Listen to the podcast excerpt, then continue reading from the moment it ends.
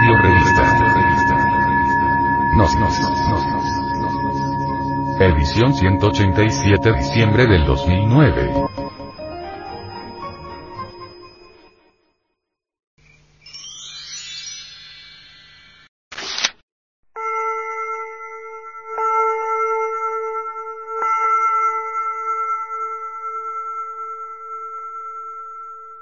Simbolismos.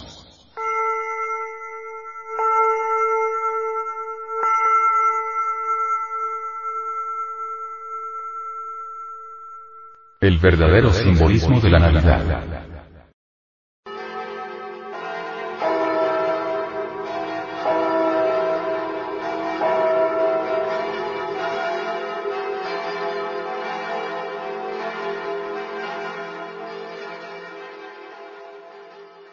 Un poco de historia. Sin fallar un año, la noche de Navidad tiene lugar dos o tres días después del solsticio de invierno, la noche más larga del año, que marca el instante en que la Tierra se encuentra en el punto más alejado del Sol. Es el primer día del invierno, momento en que el Sol entra en Capricornio en el zodíaco y que anuncia simbólicamente el renacimiento del día, la resurrección del Sol, ya que es a partir de dicho instante los días se irán alargando y las noches se irán acortando, hasta el equinoccio de primavera, cuando la luz triunfa frente a las tinieblas, y el día es más largo que la noche. La Navidad es gloria. El día del solsticio de invierno era una jornada de celebración en muchas civilizaciones antiguas de todo el mundo, en las que el culto al sol tenía un papel predominante. Si dirigimos la mirada hacia Oriente, vemos que, tanto en Babilonia como en Egipto, el sol era loado absolutamente como a un dios. El faraón Amenofis IV, más conocido como Akenatón, fijo objeto de culto por los adeptos a Amon-Ra, la primera religión monoteísta conocida y que data del siglo XIV a. C. Históricamente, el emperador romano Aurelio, en el siglo III, de nuestra era, declaró el 25 de diciembre día de la fiesta del sol. Natalis Solis Invocti. O nacimiento del Sol Invicto. Para celebrar el culto a Mitra, muy apreciado por las legiones romanas y cuyo origen se remonta a los persas seis siglos antes de Jesucristo. Sin embargo, es inevitable comparar el Mitra de los persas y el Mitra del hinduismo, divinidad solar que junto con Varuna, regente de la noche, son los guardianes del ciclo y la tierra, según los Vedas, textos de la doctrina sagrada de los hindúes cuyo origen se remonta al año 1500 AC. Por otro lado, los romanos celebraban sus Saturnales del 17 al 24 de diciembre, y el 25 de diciembre correspondía precisamente al día del solsticio de invierno en el calendario romano. Sin duda fue así como el día del nacimiento del Sol Invicto se transformó en el del nacimiento de Cristo para los romanos convertidos al cristianismo. También históricamente, Constantino, el emperador romano fundador de Constantinopla, hizo que las fiestas paganas del imperio de Occidente se convirtieran en fiestas cristianas. El día del nacimiento de Jesús, según los cristianos, que entonces celebraban el bautizo y la epifanía el mismo día, es decir, la aparición del lucero del alba, Venus, anunciando el nacimiento de Jesús a los reyes magos, recordemos que, eran astrólogos divinos y magos. Coincidiendo con el de las fiestas paganas del solsticio de invierno, fue el día elegido para celebrar la Navidad. ¿De dónde proviene el árbol de Navidad? Dicen algunas tradiciones que en tiempos de los celtas, la noche del 21 al 22 de diciembre, es decir, el solsticio de invierno, era llamada noche del abeto plateado. En ese día, los celtas tenían la costumbre de quemar un enorme tronco de abeto.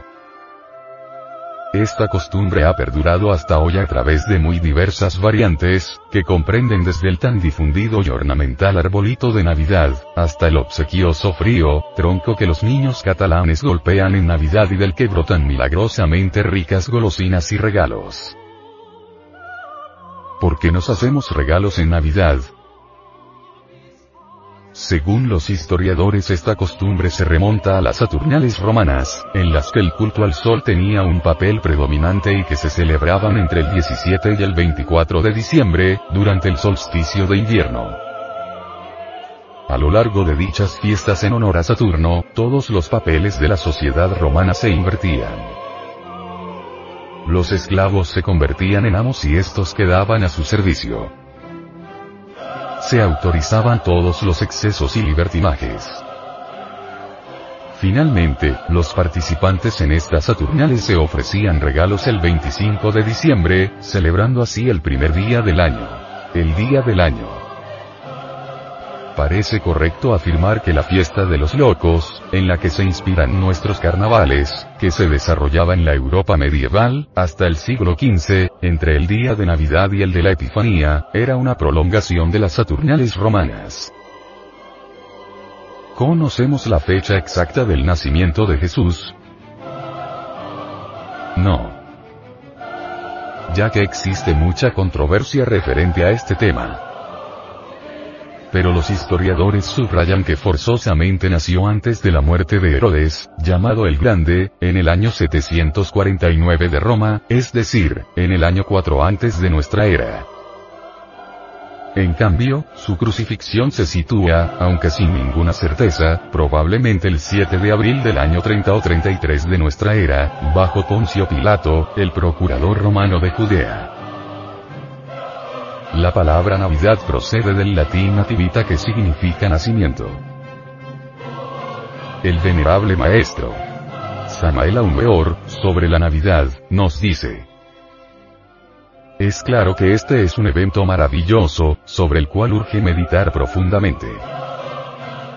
El Sol, cada año, realiza un viaje elíptico que comienza desde el 25 de diciembre en adelante. Luego regresa otra vez hacia el polo sur, hacia la zona donde está la Antártida. Por eso, precisamente, vale que reflexionemos en su honda significación. Por estos tiempos comienza el frío, aquí en el norte, debido precisamente a que el sol se está alejando hacia las regiones australes, y el 24 de diciembre el sol habrá llegado al maximum, en su viaje hacia el sur. Si no fuera porque el sol avanza hacia el norte, desde el 25 de diciembre en adelante, moriríamos de frío. La tierra entera se convertiría en una mole de hielo, y perecería, realmente, toda criatura, todo aquello que tenga vida. Así pues, bien vale la pena que reflexionemos en el acontecimiento de la Navidad. El Cristo Sol debe avanzar para darnos su vida, y en el equinoccio de la primavera se crucifica en la tierra. Entonces madura la uva y el trigo. Y es precisamente en la primavera cuando debe el Señor pasar por su vida, pasión y muerte, para luego resucitar, la Semana Santa es en primavera. El sol físico no es más que un símbolo del sol espiritual, del Cristo Sol. Cuando los antiguos adoraban al sol, cuando le rendían culto, no se referían propiamente al sol físico. No, se le rendía culto al sol espiritual, al sol de la medianoche, al Cristo Sol. Incuestionablemente, es el Cristo Sol quien debe guiarnos en los mundos superiores de conciencia cósmica. Todo místico que aprende a funcionar fuera del cuerpo físico a voluntad, es guiado por el sol de la medianoche, por el Cristo cósmico es necesario aprender a conocer los movimientos simbólicos del sol de la medianoche. Él es quien guía siempre al iniciado, Él es quien nos orienta, Él es quien nos indica lo que debemos y no debemos hacer. Estoy hablando, pues, en el sentido esotérico más profundo, teniendo en cuenta que todo iniciado sabe salir del cuerpo físico a voluntad, que eso de no saber salir a voluntad, eso es propio de principiantes, o de gentes que hasta ahora están dando los primeros pasos en estos estudios. Desde que uno, pues, está en la senda, tiene que guiarse por el sol de la medianoche, por el Cristo Sol, aprender a conocer sus señales, sus movimientos. Si uno lo ve, por ejemplo, hundirse allá en el ocaso, ¿qué nos está indicando? Sencillamente, que algo debe morir en nosotros. Si uno lo ve surgir por el oriente, ¿qué nos dice eso? que algo debe nacer en nosotros. Cuando salimos bien en las pruebas esotéricas, Él brilla en toda su plenitud, en el horizonte. El Señor nos orienta en los mundos superiores, y uno tiene que aprender, pues, a conocer sus señales. Dubuy y muchos otros, han estudiado el maravilloso acontecimiento de la Navidad. No hay duda, y eso lo reconoce Dubuy, de que todas las religiones de la antigüedad celebraron la Navidad. Así como el sol físico avanza hacia el norte, para dar vida a toda la creación, así también el sol de la medianoche, el sol del espíritu, el Cristo Sol, nos da vida si nosotros aprendemos a cumplir con sus mandamientos. En las sagradas escrituras, obviamente, se habla del acontecimiento solar, y hay que saberlo entender entre líneas. Cada año se vive, en el macrocosmos, todo el drama cósmico del Cristo Sol, cada año repito. Téngase en cuenta que el Cristo Sol debe crucificarse cada año en el mundo, vivir todo su drama de la vida, pasión y muerte, para luego resucitar en todo lo que es, ha sido y será, es decir, en todo lo creado. Así es como todos recibimos la vida del Cristo Sol. También es cierto que cada año el Sol, al alejarse por las regiones australes, nos deja, aquí en el norte, tristes, pues Él va a dar la vida a otras partes. Las noches largas del invierno son fuertes. En tiempo de Navidad, los días son cortos y las noches largas. Vamos reflexionando en todo esto y conviene que entendamos lo que es, ciertamente, el drama cósmico se hace necesario que en nosotros también nazca el Cristo Sol, Él debe nacer en nosotros.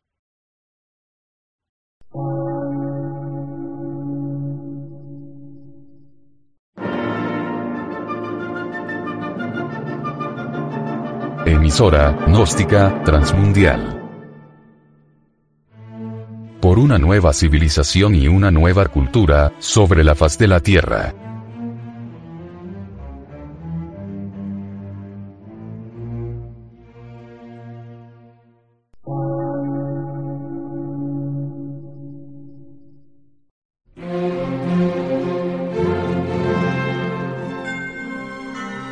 De radiodifusión, científico, artístico, místico y filosófico, de la Asociación Colombiana de Centros de Estudios Gnósticos, Antropológicos, Psicológicos y Culturales. A. C.